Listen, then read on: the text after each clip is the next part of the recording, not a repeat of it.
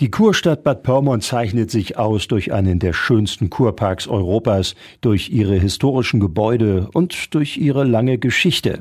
Zu der gehören aber nicht nur gute Erinnerungen, denn Bad Pyrmont hat auch eine nationalsozialistische Vergangenheit. Das Museum in Bad Pyrmont hat es sich deshalb zur Aufgabe gemacht, diese Zeit der Stadt aufzuarbeiten.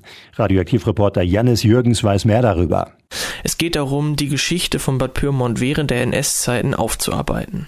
Da das Museum dafür zu wenig Personal hat, um sich so einer aufwendigen Recherche zu widmen, tun das nun einige Studenten. Zeithistorikerin und Professorin des Semesters Cornelia Rau erzählt, was die Studenten beleuchten werden. Ja, es gibt zwei Hauptlinien. Das eine sind die zentralen Veränderungen, die der Nationalsozialismus vor Ort mit sich brachte.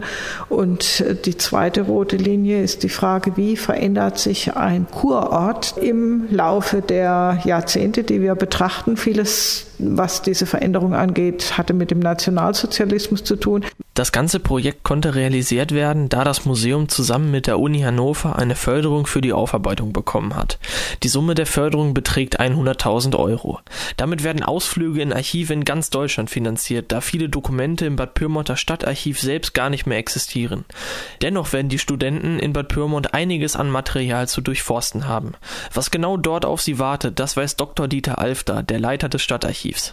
Also wir haben ja neben den Zeitungen, den offiziellen Tageszeitungen und auch die Chorlisten, wir haben verschiedene Informationsblätter und Bücher zum Thema, wie in dieser Zeit damals der Kurbetrieb eingeschätzt wurde. Das, das wird eine Riesenarbeit für die Studenten rauszufinden, ob es in anderen Stadtarchivakten oder Landkreis oder in Preußen, in Berlin Akten gibt, die am eher Auskunft geben können für das, was hier alles meinetwegen an Bauprojekten genehmigt wurde. Durch die Aufarbeitung der Studenten ist vor allem eine neutrale Recherche Recherche garantiert.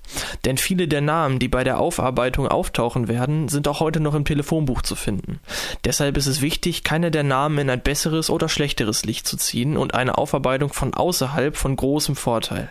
Melanie Mehring, Museumsleiterin des Schlossmuseums in Bad Pyrmont, ist froh über die Zusammenarbeit und erzählt, warum es so wichtig ist, die Historie der Stadt aufzuarbeiten. Als Historiker hat man natürlich immer irgendwie die Hoffnung, dass man aus der Geschichte auch was lernen kann. Und wenn wir irgendwie so gerade in die Welt gucken, was so alles schief läuft, ist, glaube ich, ein Bewusstsein dafür zu schaffen, wie sich das früher vielleicht entwickelt hat, ganz wichtig.